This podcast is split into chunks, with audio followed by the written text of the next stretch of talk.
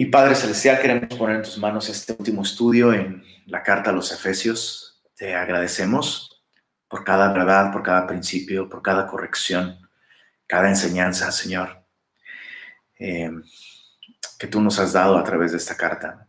Nos ponemos delante de ti, Señor, te pedimos que nos hables y pedimos todo esto en el buen nombre de Cristo Jesús. Y los semillosos dijeron, y escribieron ahí en sus redes sociales. Amén. Amén. Abre tu Biblia en Efesios, la carta de los Efesios, capítulo 6. Efesios, capítulo 6. Hoy veremos los versos 18 hasta el final de, no solo del capítulo, sino de la carta.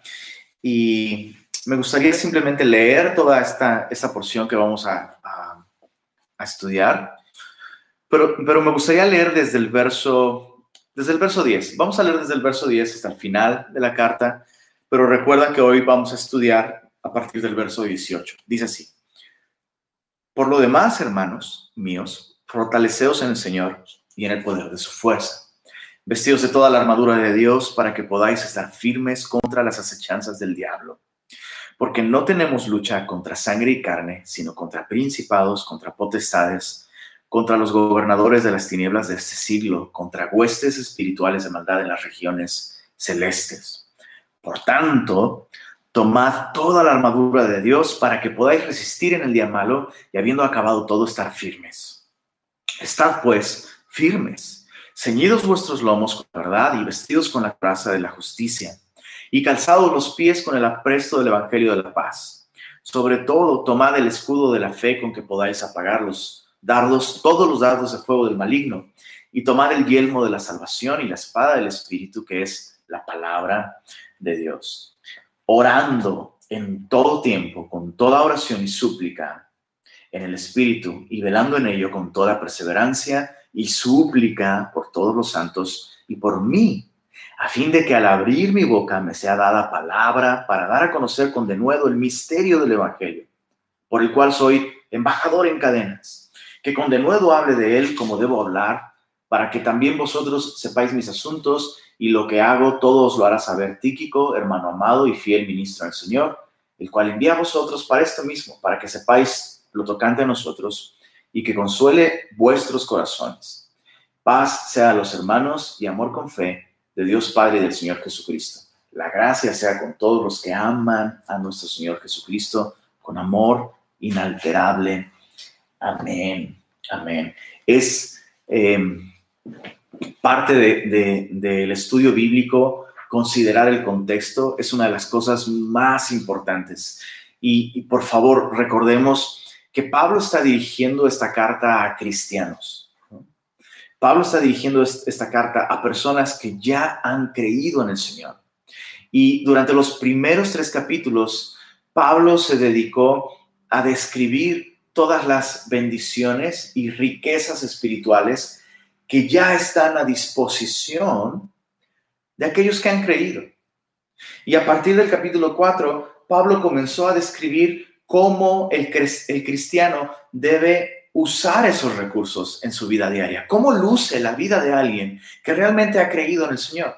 Porque alguien que realmente ha creído en Jesús, todo el mundo dice que ha creído en el Señor, ¿no? Mucha gente, mucha gente asegura, no, yo creo en el Señor.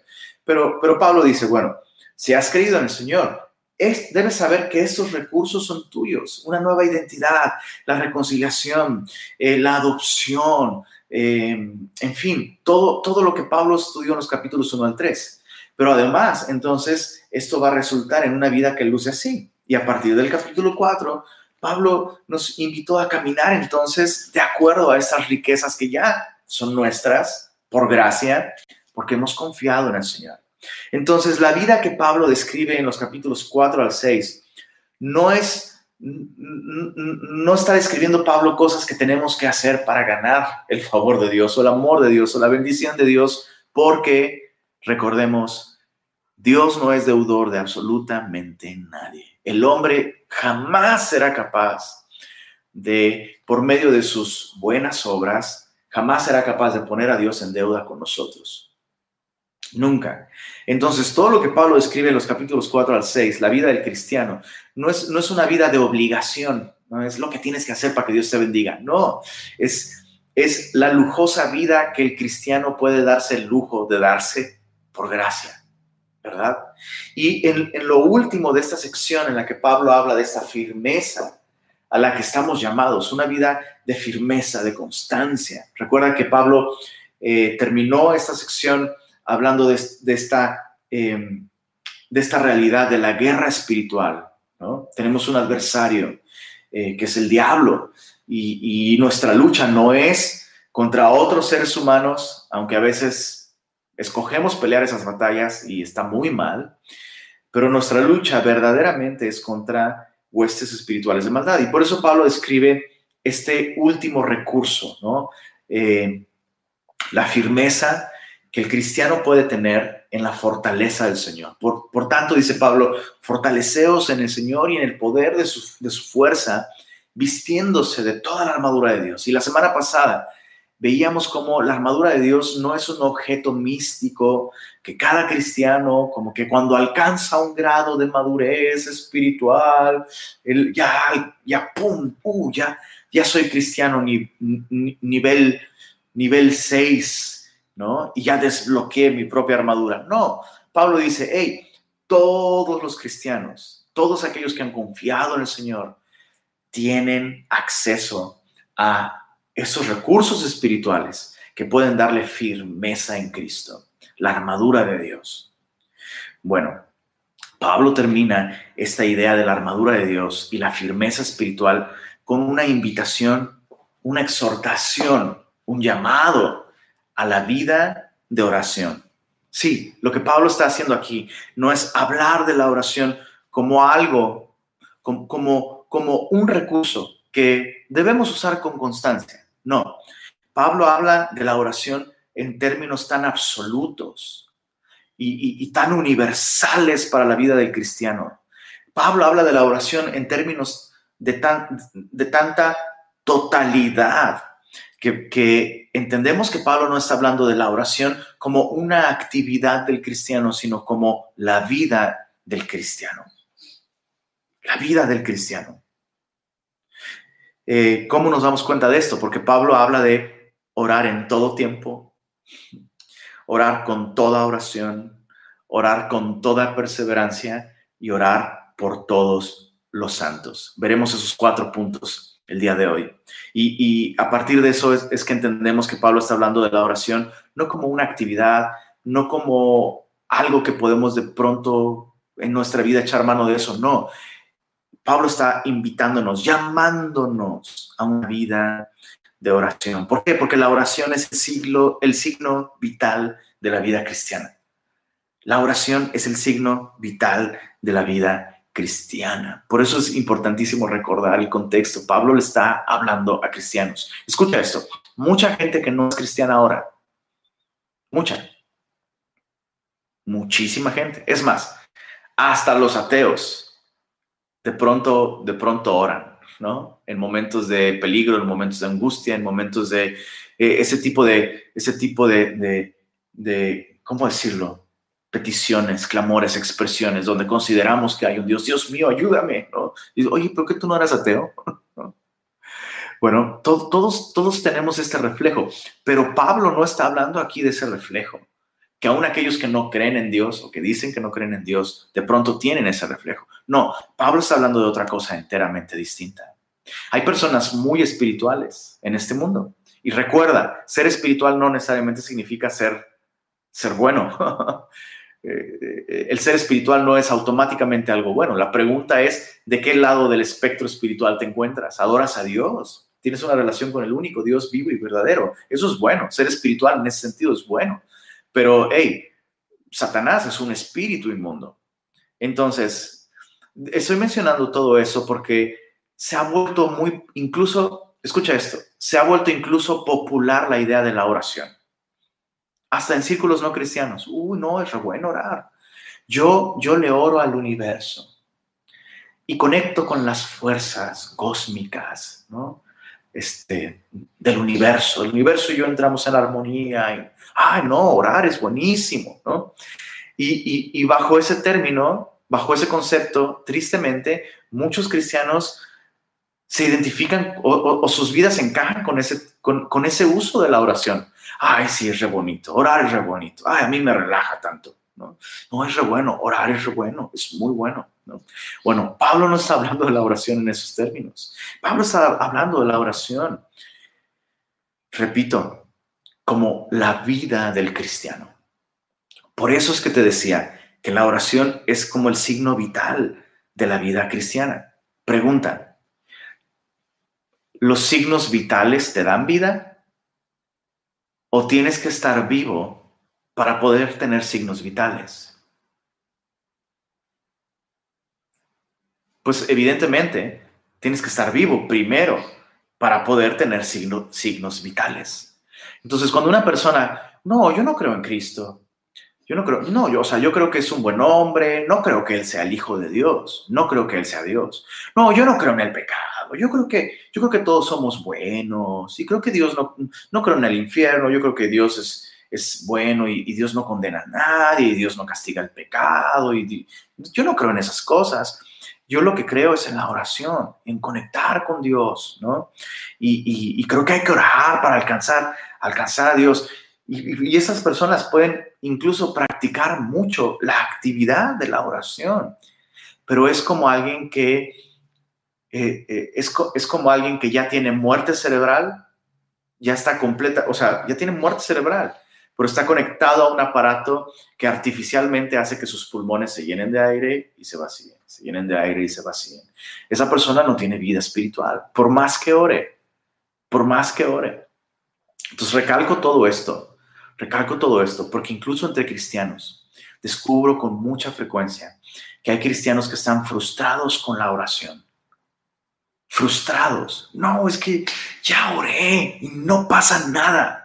No, oré como nunca, oré con fervor, oré así, uh, me, concentré y así de corazón. Y otra vez, todo eso me suena a un cristiano conectado a un aparato que artificialmente pareciera que le está dando signos vitales, pero esa persona no tiene vida espiritual. Entonces, digo todo esto porque el primer paso para, la, para, para que la oración sea una realidad lo que Dios quiere en nuestra vida es que nosotros tengamos vida eterna.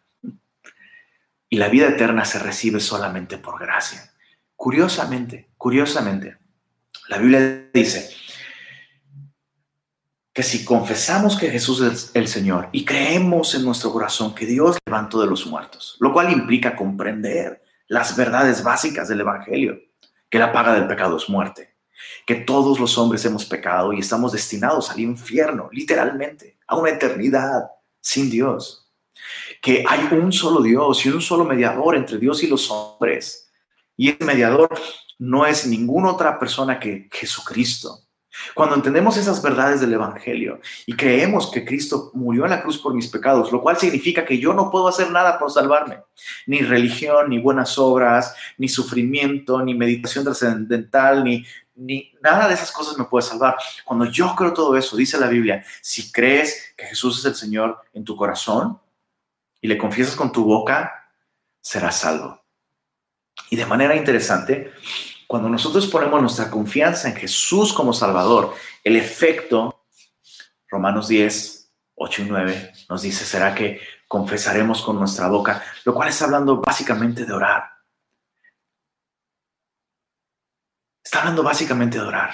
Así como, así como el bebé, cuando, cuando, cuando nace, cuando nace, eh, mientras está en el vientre de su madre, gestación, no está usando sus pulmones, pero ya tiene vida. Interesante, ya tiene vida. Y, pero cuando, cuando es dado a luz, el bebé por primera vez usa sus pulmones y se escucha. Se escucha ese llanto, ese primer clamor. Significa que hay vida. De la misma manera, la vida cristiana comienza realmente cuando ponemos nuestra confianza en Jesús. Es por gracia. Pero si, si hemos recibido esa vida eterna en Cristo Jesús, nuestra vida cristiana comienza, comienza, ¿no? A, expresarse con la, el acto de la respiración, que es la oración, y sale de nuestros labios esa confesión, tú eres el Señor, con lágrimas, ¿no? Eh, eh, eh, toda esta analogía para enseñarte esto. La oración no nos da vida, la oración es un signo de vida. Y después, escucha esto, escucha esto. Así como, como hay que estar vivo primero para respirar, después hay que respirar para mantenerse vivo. Entonces, tengo vida eterna. El primer signo vital de esa vida eterna es la oración. Reconozco que hay un Dios con el que puedo comunicarme, al que puedo acercarme y puedo conversar con Él, puedo entablar una relación con Él, ¿no? Pero entonces, eh, eh, eh, este proceso de comunicación con Dios va a mantener una salud espiritual correcta en mi vida. Y muchos cristianos, bueno, tú puedes investigar incluso cuántos efectos negativos para la salud tiene el respirar mal. Incluso, o sea, hay personas que tienen que hasta operarse, ¿no? De la nariz porque no está fluyendo correctamente el aire problemas para dormir, problemas hasta para pensar. No, literalmente. O sea, nuestro, nuestro cerebro necesita una cierta cantidad de oxígeno para que pueda funcionar adecuadamente o de otra manera no, como decimos vulgarmente, no nos llega el agua al tinaco. Bueno, no es agua, lo que el tinaco necesita es oxígeno. Y lo mismo sucede con la vida espiritual. Hay cristianos que ya nacieron de nuevo y, y tienen vida eterna, han confiado en Jesús, pero no viven una vida de oración.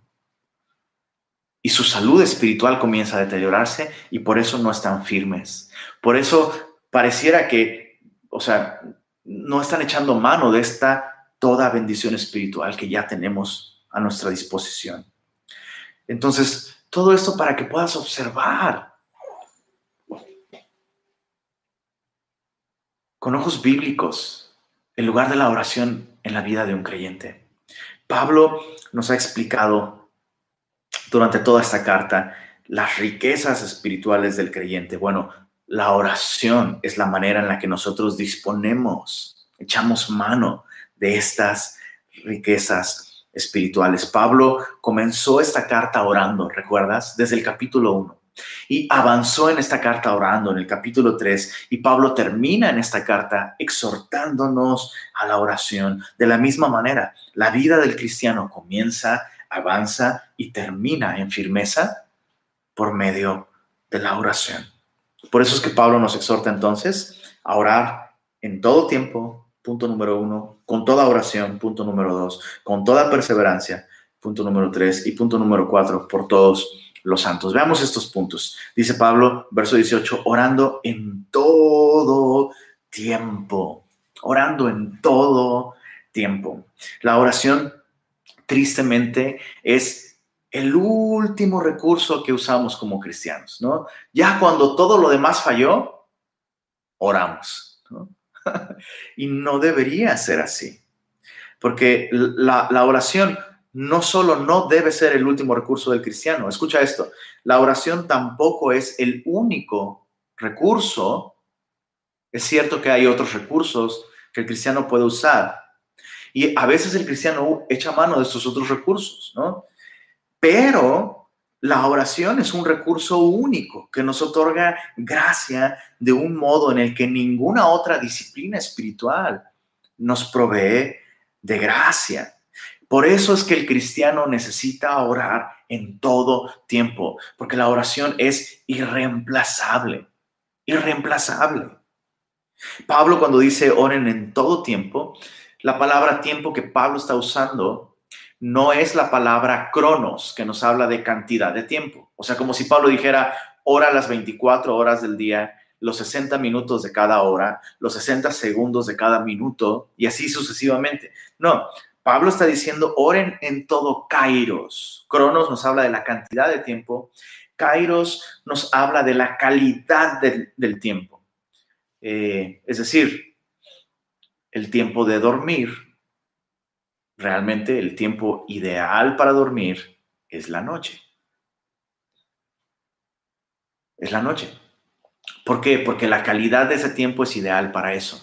Y Pablo ya nos ha hablado más acerca de este tipo de tiempo. En Efesios 5, Pablo nos dijo, miren pues con diligencia cómo andéis. ¿Recuerdan? Verso 15. Efesios 5, 15. Miren con diligencia cómo anden, no como necios, sino como sabios, aprovechando bien el kairos, las oportunidades, porque los días son malos. Entonces Pablo está diciendo, tienes que orar en, en todas las estaciones de la vida. No importa el tipo de momento en el que te encuentres. Ay, yo me encuentro muy bien espiritualmente. Supongo que ahora no necesito orar tanto como hace tiempo que andaba mal. No, hey, tienes que orar en todo tiempo. Charles Spurgeon solía decir, si tenemos ganas de oración, debemos, sería un pecado no aprovechar esas ganas de la oración, porque sería desperdiciar una, un estímulo de Dios. Pero si no tengo ganas de orar, con más razón debería orar porque sería pecaminoso permanecer en ese estado tan apático. Entonces debemos orar en todo tiempo. Todo el tiempo de la vida del cristiano es un tiempo de oración. Solemos orar muchas veces eh, cuando estamos en la lona, ya cuando el calor de la batalla nos derribó, a veces solemos orar en medio del calor de la batalla. Pero Pablo dice, hey, tienes que orar antes, durante y después de las batallas. Tienes que orar en todo tiempo. Estaba meditando en esto, cómo em, solemos pensar que la oración es como estos Em, estas herramientas que de pronto se encuentran que se deben usar solo en caso de emergencia, ¿no?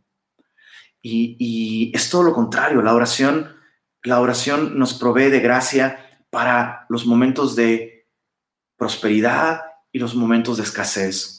Para los momentos de gozo, la oración nos coloca en una correcta perspectiva eh, para los momentos de enfermedad, para los momentos de salud, para los momentos de toma de decisiones, en fin, para todo momento la oración es necesaria.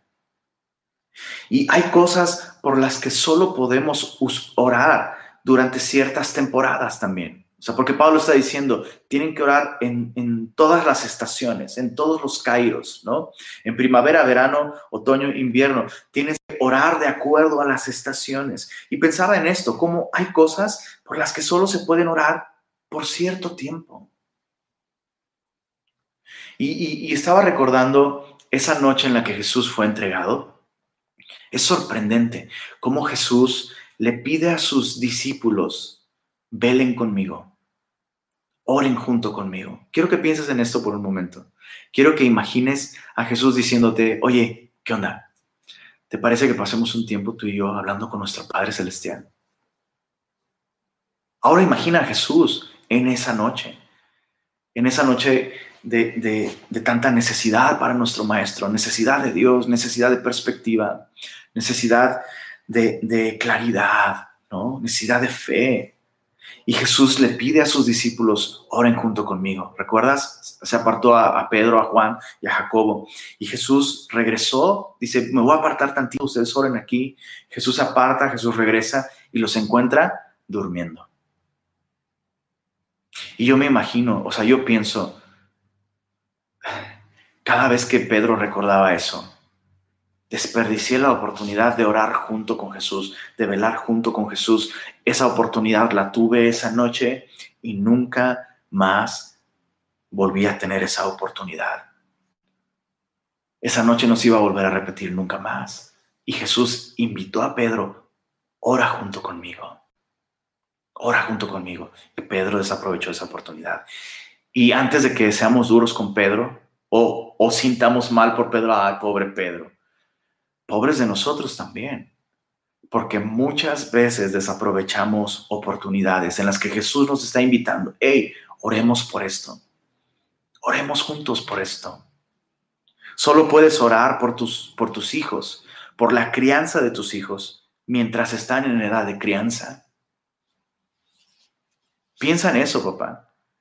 Como, como pastor, Dios me ha permitido ver papás que ya tienen hijos grandes que se han ido y papás que reconocen con dolor en su corazón, si hubiera orado por mis hijos hace años, cuando eran niños, como estoy orando ahora, tal vez la historia sería distinta.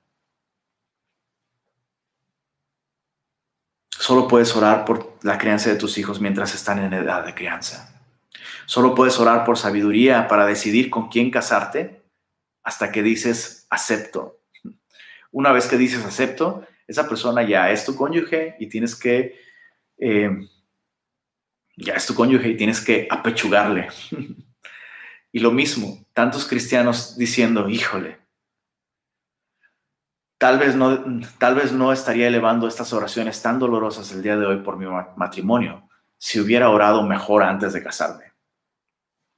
Solo puedes orar por una persona para que conozca a Cristo mientras vive. Cuando una persona cruza el umbral de esta vida para la eternidad, ya no hay oración que pueda alterar su estado delante de Dios.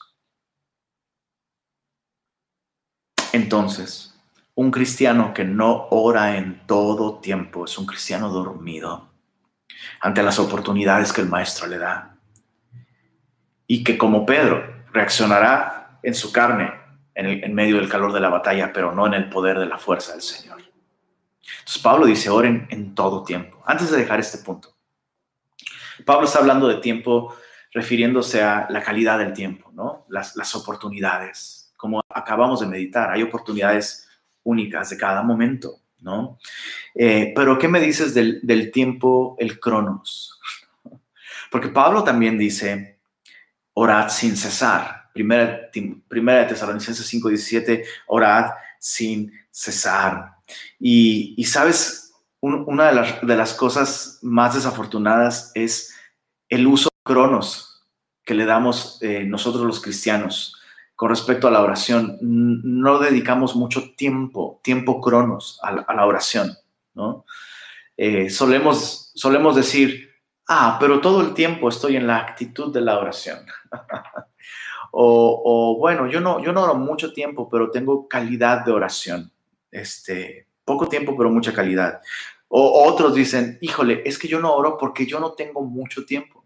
Y hace algunos días en una clase del Instituto de Semilla de Mostaza México, uno de los alumnos de, la clase estaba compartiendo unas estadísticas impresionantes y, y, me acordé mucho de esto mientras preparaba el estudio. Él dijo que el promedio del uso de Internet a nivel mundial, escucha esto, el promedio del uso de Internet a nivel mundial es de 8 horas 21 minutos al día por persona. Es impresionante. 8 horas, 21 minutos al día por persona. Esto es las personas que tienen acceso al Internet, obviamente, ¿no? El promedio por el uso total de Internet es de 8 horas, 21 minutos al día en el mundo. Ahora, escucha esto. Eh, em, en proporción pasamos a la luz de esta de esta cifra, pasamos 84 días al año en Internet. O sea, si juntáramos todo, todo ese tiempo consecutivo, es como si una persona estuviera 84 días en Internet. Y México es el sexto lugar a nivel mundial en el consumo de Internet. México es el sexto lugar a nivel mundial, por encima de Alemania, Japón y Estados Unidos, con 6 horas 43 minutos al día. 6 horas 43 minutos al día. Entonces, todo esto para decir lo siguiente. Eh, John Piper dijo, si las redes sociales servirán de algo al propósito de Dios, servirán para demostrar una cosa, que sí teníamos tiempo para orar. Sí teníamos tiempo para orar. Y con esta idea del cronos y el kairos, ¿no? ¿Cuánto cronos le dedicamos a orar en los distintos kairos?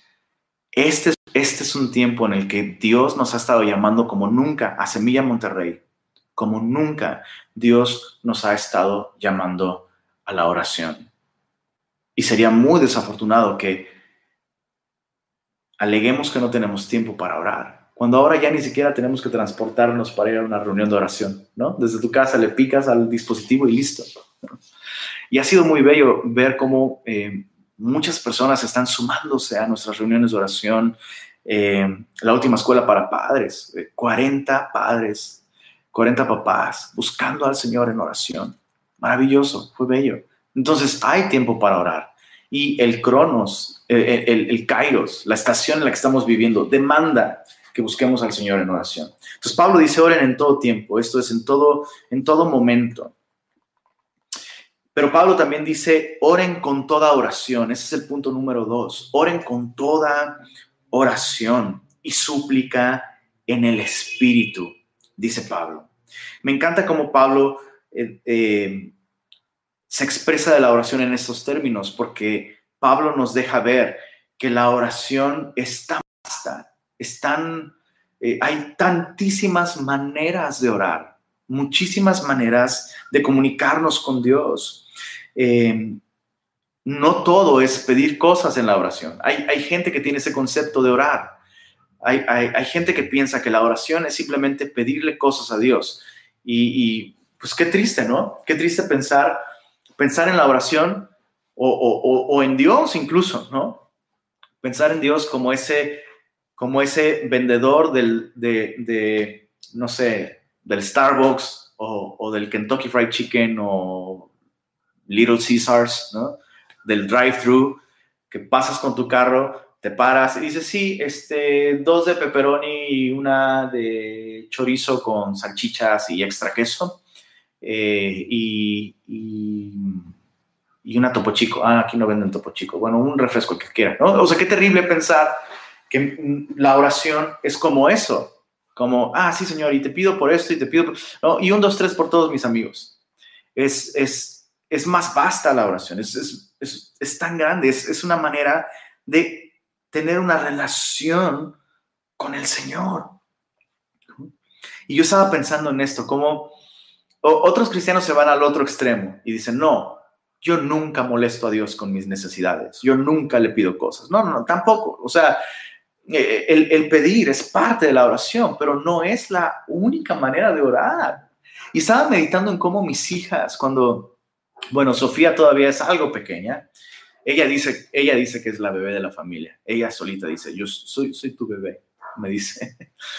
Pero estaba meditando en cómo, cómo tanto Belén como Sofía, cuando comenzaban a hablar y como comenzaban a expresarse vocalmente, por supuesto, mucho de su comunicación es pedir, ¿no? Ah, ah, ¿no? Una de las primeras cosas que aprenden a decir es dame, o quiero, ¿no? Este, o leche, o agua, ¿no? Y es, es, es una manera de pedir. Y mucho de la comunicación de un bebé, muchísimo. Yo me atrevería a decir que el 80% de la comunicación de un bebé es pedir. Así que si como cristianos solo estamos pidiendo, eso revela una enorme inmadurez espiritual. Estamos bebitos espiritualmente si nuestra oración se limita solamente a pedir. Ahora, a lo que iba. Mis hijitas, aun cuando mucho de su comunicación era pedir cosas, sin que yo se los, se los pidiera, muchísimas veces también abrían sus labios para para expresar su amor, para expresar su gratitud a papá y a mamá. Sofía de la nada, sin razón aparente, lo mismo Belén. De pronto simplemente abren sus labios para decir, ay, los quiero mucho. Ah, te amo, papá. Mamá, te amo. Gracias, papá. ¿No? Alguien dijo hace un rato, estás muy navideño, pastor. Puse mi abuelito. Y, justo hoy en la mañana, eh, mientras Sofía veía el árbol, de pronto se voltea y dice, papá, gracias por el árbol. Y me ha dado gracias, ¿no? N cantidad de veces por el árbol. Y mi corazón se llena, mi corazón se llena cuando veo que mis regalos, mis dones para ellas, les bendicen, que ellas pueden interpretar estas cosas, porque al final de cuentas son cosas, simplemente son cosas. Pero me llena el corazón cuando por medio de sus acciones de gracias puedo, puedo descubrir que ellas ven estas cosas como una expresión de mi amor por ellas. Entonces, Pablo habla de, de toda oración, no nada más la oración de petición, toda oración. Déjame darte, esta, esta no es una lista exhaustiva, solo es eh, una pequeña lista sobre algunos tipos de oración. Alabanza, oración de alabanza, donde hay fruto de labios que confiesan su nombre, su carácter, su naturaleza, sus atributos. Alabar a Dios es hablar bien de Dios, de cuán bueno ha sido Él, cuán fiel ha sido Él, de cuán hermoso ha sido Él, cuán paciente, cuán misericordioso, ¿no? Cuán grande, cuán asombroso, cuán sorprendente, cuántas veces Dios nos ha sorprendido, ¿no? Cuántas veces Dios ha sido tan discreto. ¿Alguna vez te has puesto a pensar en todas aquellas cosas que Dios te ha dado sin que tú las pidieras?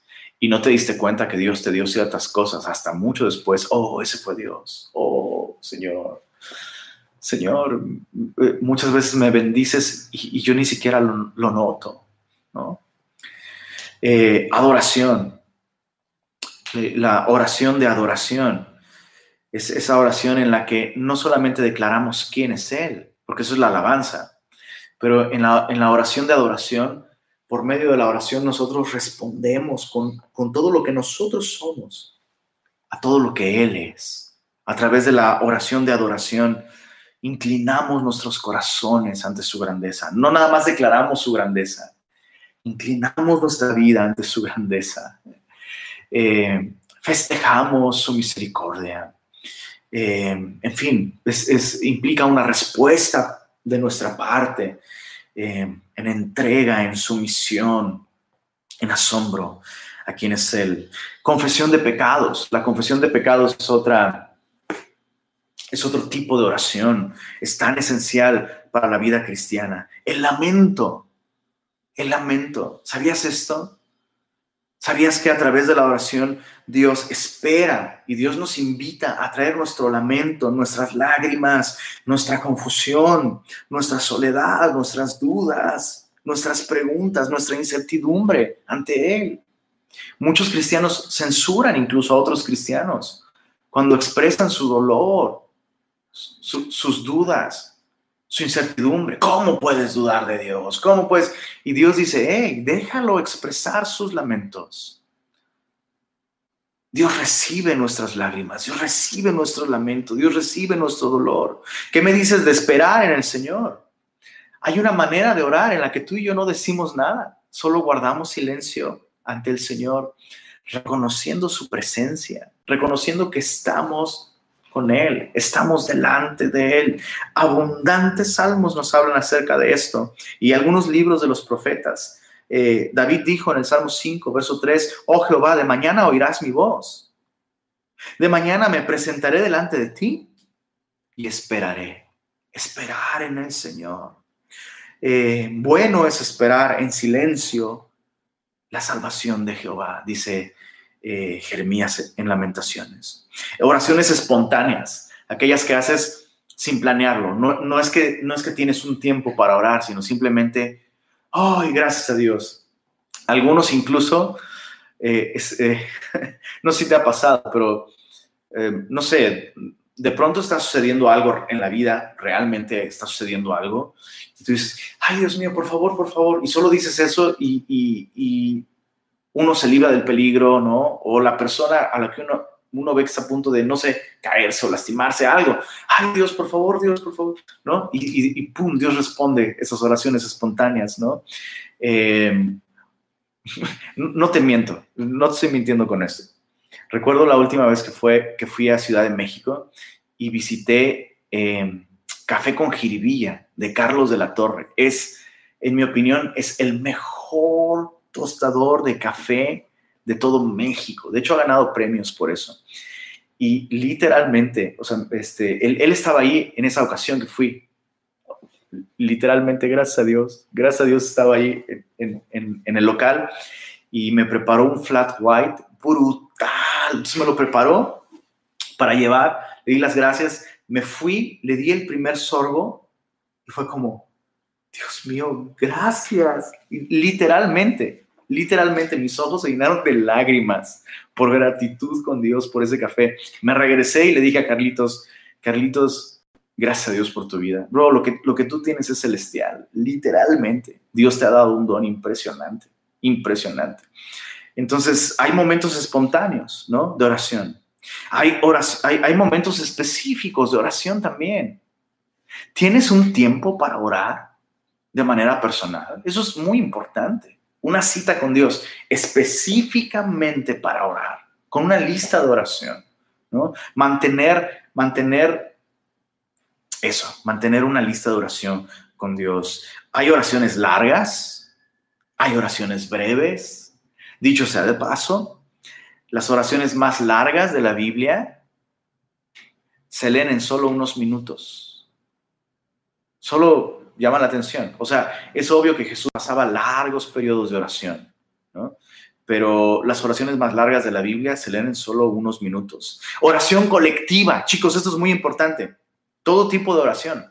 Estamos viendo orar con toda oración. Un cristiano debe orar con todas estas maneras de orar y una de ellas es la oración colectiva. Hechos 2.42 dice que los que habían creído estaban juntos y perseveraban en la doctrina de los apóstoles, el partimiento del pan, la comunión unos con otros y las oraciones, plural.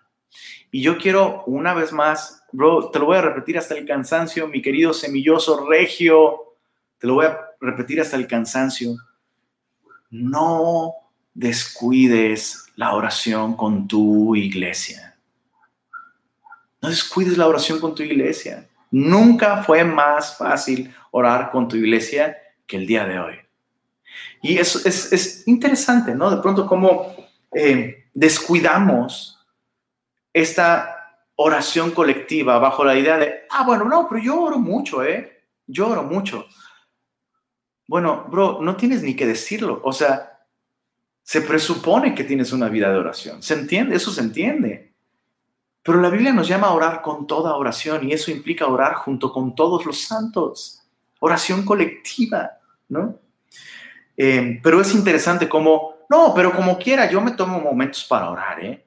Es, es muy chistoso porque si alguien te invita a una carne asada, no dices, uy, no, no puedo ese día, pero como quiera yo voy a hacer algo en mi casa, ¿eh? Nadie dice eso. O, o, si te invitan a un concierto, ¿no? Ah, no puedo, pero como quiera yo escucho las canciones en mi casa, ¿eh? Nadie dice eso. Sin embargo, los cristianos siguen diciendo ese tipo de cosas cuando se les invita a orar con otros. Deja de decir eso Deja de poner pretextos. Deja de cotizarte, bro. Y comprueba la enorme bendición que es orar junto con otros. Cada sábado yo le, he dicho a mi esposa, hay personas a las que escucho orar y cada que los escucho orar digo, ah, yo quisiera orar como él o como ella. Quisiera orar como ella. Me bendice tanto escuchar la manera de orar de algunas personas. Eh, hace algún tiempo les comentaba sobre nuestra, nuestra querida hermana Carmen Quiroga. Recuerdo que ese sábado en particular, escucharla orar con tanta gratitud al Señor, me puso a mí en, una perspectiva que, no, que yo no tenía en ese momento y me bendijo tanto escuchar su oración. Por eso Pablo, Pablo dice en la carta a los Corintios, ¿no? Eh, hey, cuando oren juntos, cuando oren como iglesia, no oren en lenguas, a menos que haya alguien que interprete cuando oren todos juntos, oren en el idioma que todos entienden para que el que escucha tu oración pueda decir amén a tu acción de gracias. Uno aprende tanto a orar junto con otros santos. Uno aprende tanto a orar cuando se ora con otros. Incluso uno tiene comunión de un modo muy especial cuando se ora con otros. Otra vez, todos aquellos que aseguran que aman la coinonía, ¿no? interesante cómo ahora en este tiempo de pandemia, todos esos que aman la coinonía, pues ¿dónde están? ¿Dónde están? Ah, no, es que no, eh, me gusta la carne asada. Ah, no, perdón, la coinonía, la coinonía, ¿no? Pues la coinonía se vive también orando juntos. ¿Sabes? Ha sido maravilloso. Incluso, incluso tú te das cuenta de cómo ciertas personas están creciendo tanto en el Señor cuando escuchas cómo sus oraciones van cambiando. Orar con toda oración no es algo opcional para el cristiano. no es algo opcional. El Señor Jesús nos enseñó a orar diciendo, Padre nuestro que estás en los cielos, no Padre mío. Así que debemos orar junto con otros. Entonces, toda oración, eh, en todo tiempo, con toda perseverancia, dice Pablo en el verso 18. Y Pablo está hablando de la vigilancia del soldado. Cuando Pablo dice orar con toda perseverancia, Pablo está describiendo bajo este contexto ¿no? de esta batalla espiritual al soldado que se mantiene vigilante, que, que no va a descuidar este asunto de vigilar, porque vidas dependen de esto. Y Jesús mismo, Jesús mismo nos invitó a orar con toda perseverancia. Jesús les, les, dijo a sus discípulos, justamente esa noche en la que Él fue entregado, velad y orad para que no entréis en tentación. La oración perseverante es la manera en la que el cristiano se mantiene vigilante, despierto, consciente. La oración perseverante es la que hace que un cristiano persevere. Un cristiano que no ora perseverantemente es un cristiano que no persevera en el Señor. Lucas capítulo 18, no, no vayas para allá, solo te lo voy a leer. Lucas capítulo 18, Jesús hablando sobre la oración, dijo a sus discípulos. Eh, dice Lucas 18, también les refirió Jesús una parábola sobre la necesidad, necesidad de orar siempre y no desmayar, orar con toda perseverancia, diciendo, había en una ciudad un juez que ni temía a Dios ni respetaba a hombre y había también en aquella ciudad una viuda, la cual venía a él diciendo, hazme justicia de mi adversario.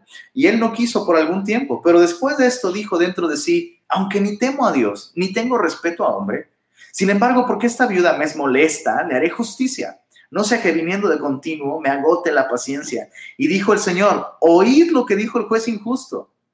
¿Acaso Dios no hará justicia a sus escogidos que claman a Él día y noche? ¿Se tardará en responderles? Os digo que pronto les hará justicia. Pero cuando venga el Hijo del Hombre, hallará fe en la tierra.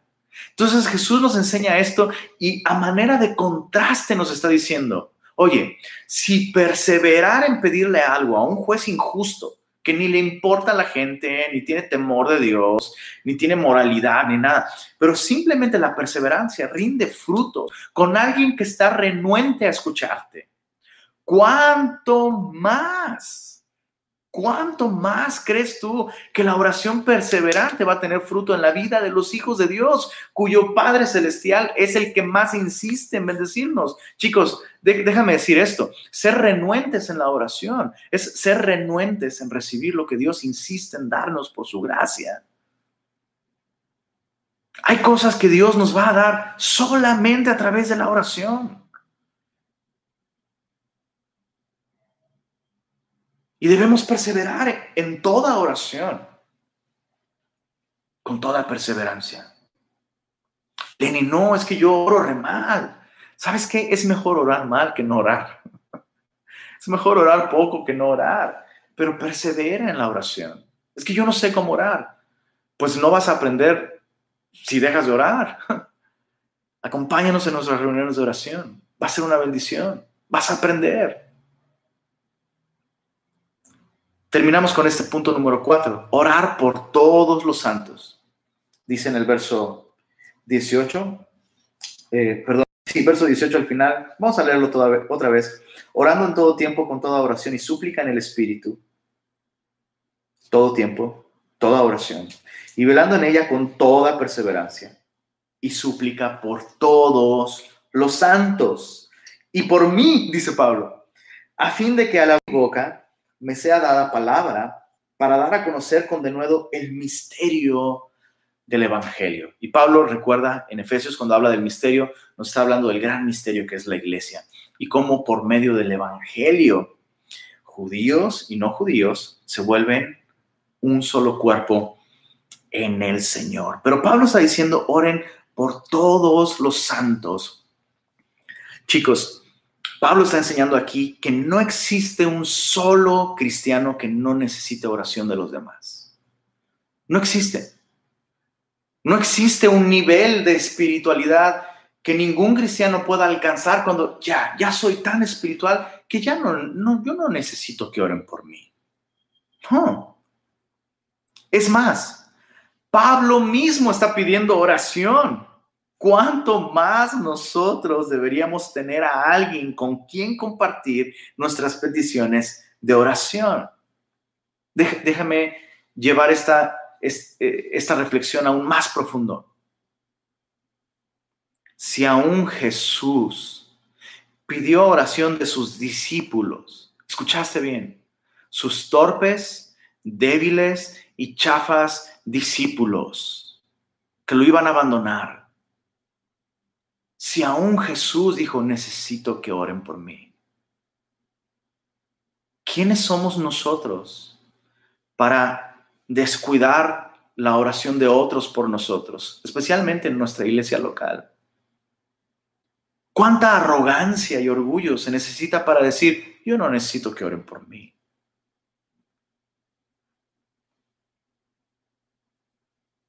Es evidente que Jesús no le tenía fe a la oración. Es evidente que Jesús no le tenía fe a la oración ni tampoco a los que oraban por él, ¿no? ¿Qué tipo de oraciones podría elevar Pedro? ¿Qué tipo de persona era Pedro? Ay, este no es ni espiritual, me va a negar tres veces esta noche. ¿Qué le voy a estar pidiendo oración a él? Pero es evidente que Jesús no le tenía fe a la oración. Así que eliminemos ese concepto, porque también se ha colado entre cristianos. No, no, hay que tenerle fe a la oración. No, no es cierto. La oración no es un amuleto. La oración es un medio para un fin. El fin es tener comunión con aquel que escucha nuestras oraciones. Entonces Jesús y Pablo no le tenían fe a la oración, ni a los que oraban por ellos, sino a aquel que escuchaba las oraciones. Hay algo, hay algo tan especial al saber que otros oran por mí. Te lo estoy diciendo yo yo puedo, yo puedo recordar momentos, los momentos más oscuros de mi vida. Y puedo recordar uno en particular, en el que no tenía esperanza,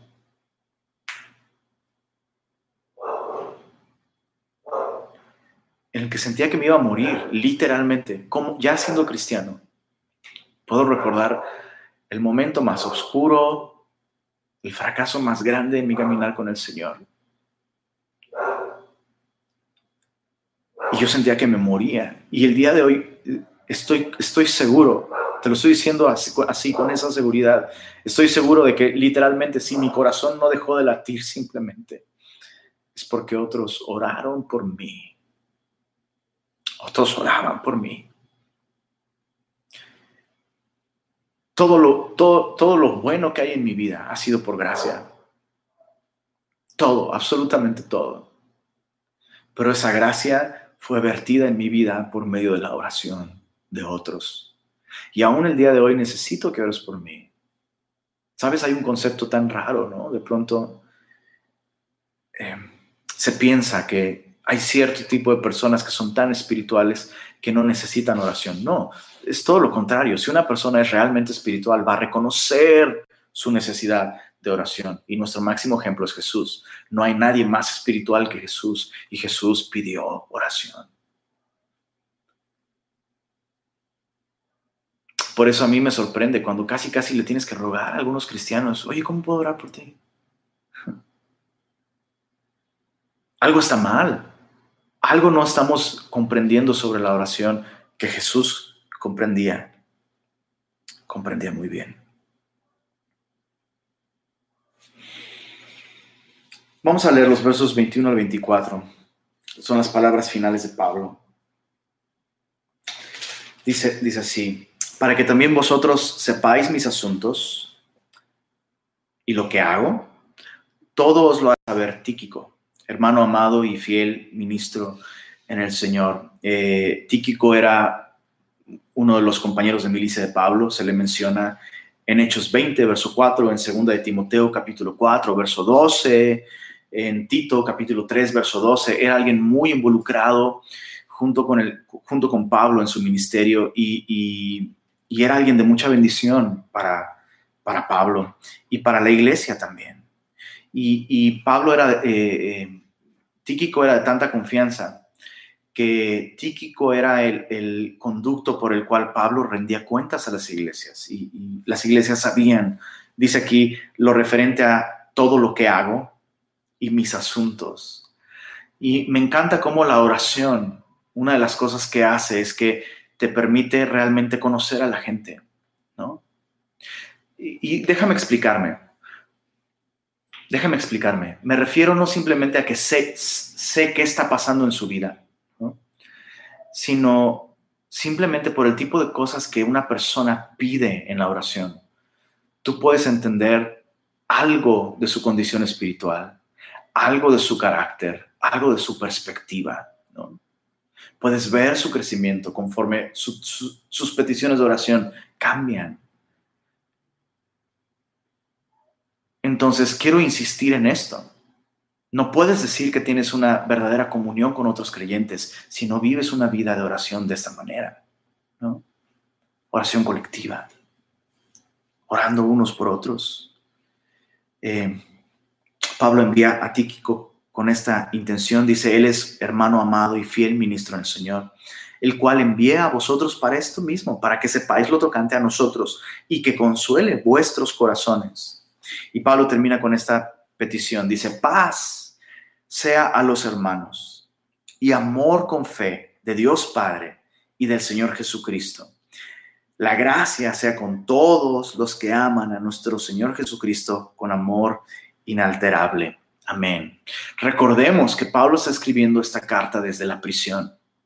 Por eso es que Pablo dijo, oren para que el Señor abra mis labios, de modo que yo hable de Jesús como debo de hablar, con denuedo porque por él soy embajador en cadenas, dice Pablo. Esas cadenas, dice Pablo, para mí no son cadenas de prisión, son, son la señal de que soy un embajador, ¿no? Y, en ese tiempo, obviamente, los embajadores y voceros de grandes potencias mundiales, de gobernantes, de personas de autoridad, pues eh, demostraban su posición de influencia con mucha joyería y, y cadenas de oro y joyas, ¿no? Y Pablo dice, bueno, estas tan grandotas, representan el llamado tan grande que yo tengo de predicar el Evangelio.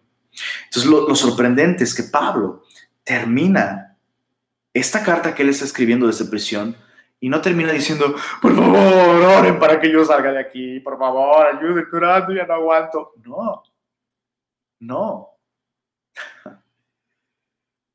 Pablo está en prisión y sin embargo, él está enriqueciendo a muchos con su carta. Está pidiendo que Dios derrame de su paz, de su amor, que Dios les fortalezca en la fe, que Dios les dé de su gracia.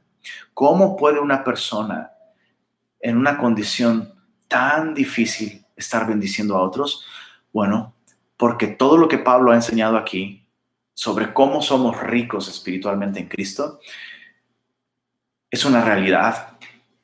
Pablo no escribió esta carta desde la teoría. Pablo escribió esta carta desde la práctica. Somos abundantemente ricos en Cristo. Somos ilimitadamente ricos en Cristo Jesús. Todas las cosas que necesitamos espiritualmente para glorificar a Dios y ser efectivos en este mundo, las tenemos como iglesia. Es importante recalcar esto. Pablo mismo no solo cree esas riquezas espirituales que tenemos en Cristo, Pablo mismo está conectado con la iglesia, aun cuando está en prisión. Entonces, aún el aislamiento no es pretexto para desaparecer del mapa y descuidar nuestra comunión unos con otros. Porque si algo entendimos en esta carta es que la riqueza del cristiano se encuentra colectivamente.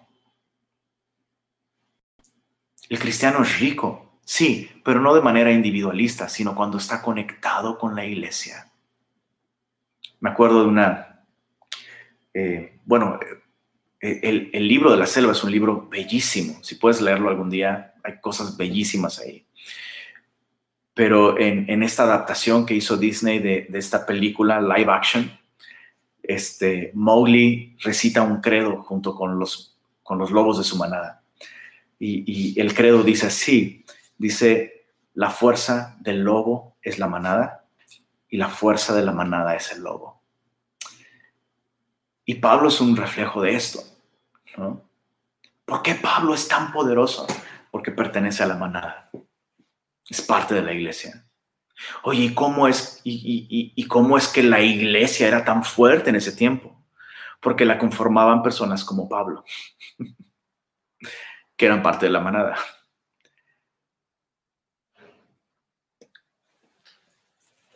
Pablo termina con esta interesante expresión.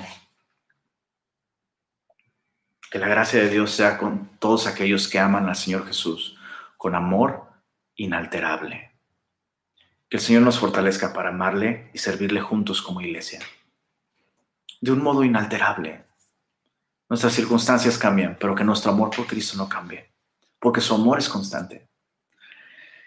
Las circunstancias cambian, pero que nuestra comunión, nosotros, semillosos, regios, nuestra, nuestra comunión no solo no cambie, sino sea aún más profunda, porque el Señor nos ha dado todas las cosas que necesitamos.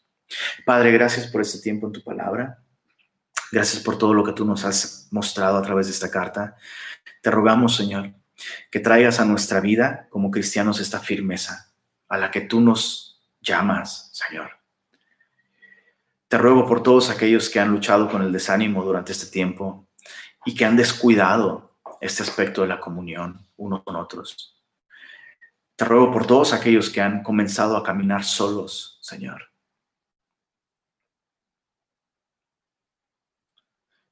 Que tu palabra pueda traer este fruto en sus vidas, Señor.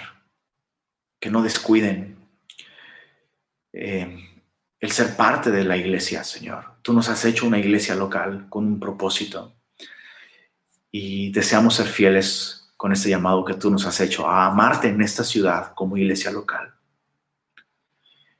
Gracias porque aún en medio de todo esto hemos visto cómo personas nuevas se han sumado a nuestro compañerismo. Y eso también ha sido tan eh, eso bello verlo, Señor. Sí, a, muchos se han desanimado y, y, muchos han descuidado este aspecto, Señor, pero hemos visto cómo tú has levantado también a tu iglesia y has sumado a otras personas que han abrazado estos tiempos de compañerismo y de comunión y de oración juntos, eh, en escuela para padres también, Señor, eh, en fin. Ha sido tan bello, Señor. Tú sigues edificando tu iglesia. Ayúdanos a recordar que esta riqueza espiritual que es nuestra, Señor, no podemos disfrutar de ella aislados, sino en comunión contigo, unos con otros, Señor. Gracias por la iglesia, Señor. Gracias por sostenernos, por bendecirnos y gracias por tu palabra el día de hoy. En el nombre de Jesús. Amén. Amén.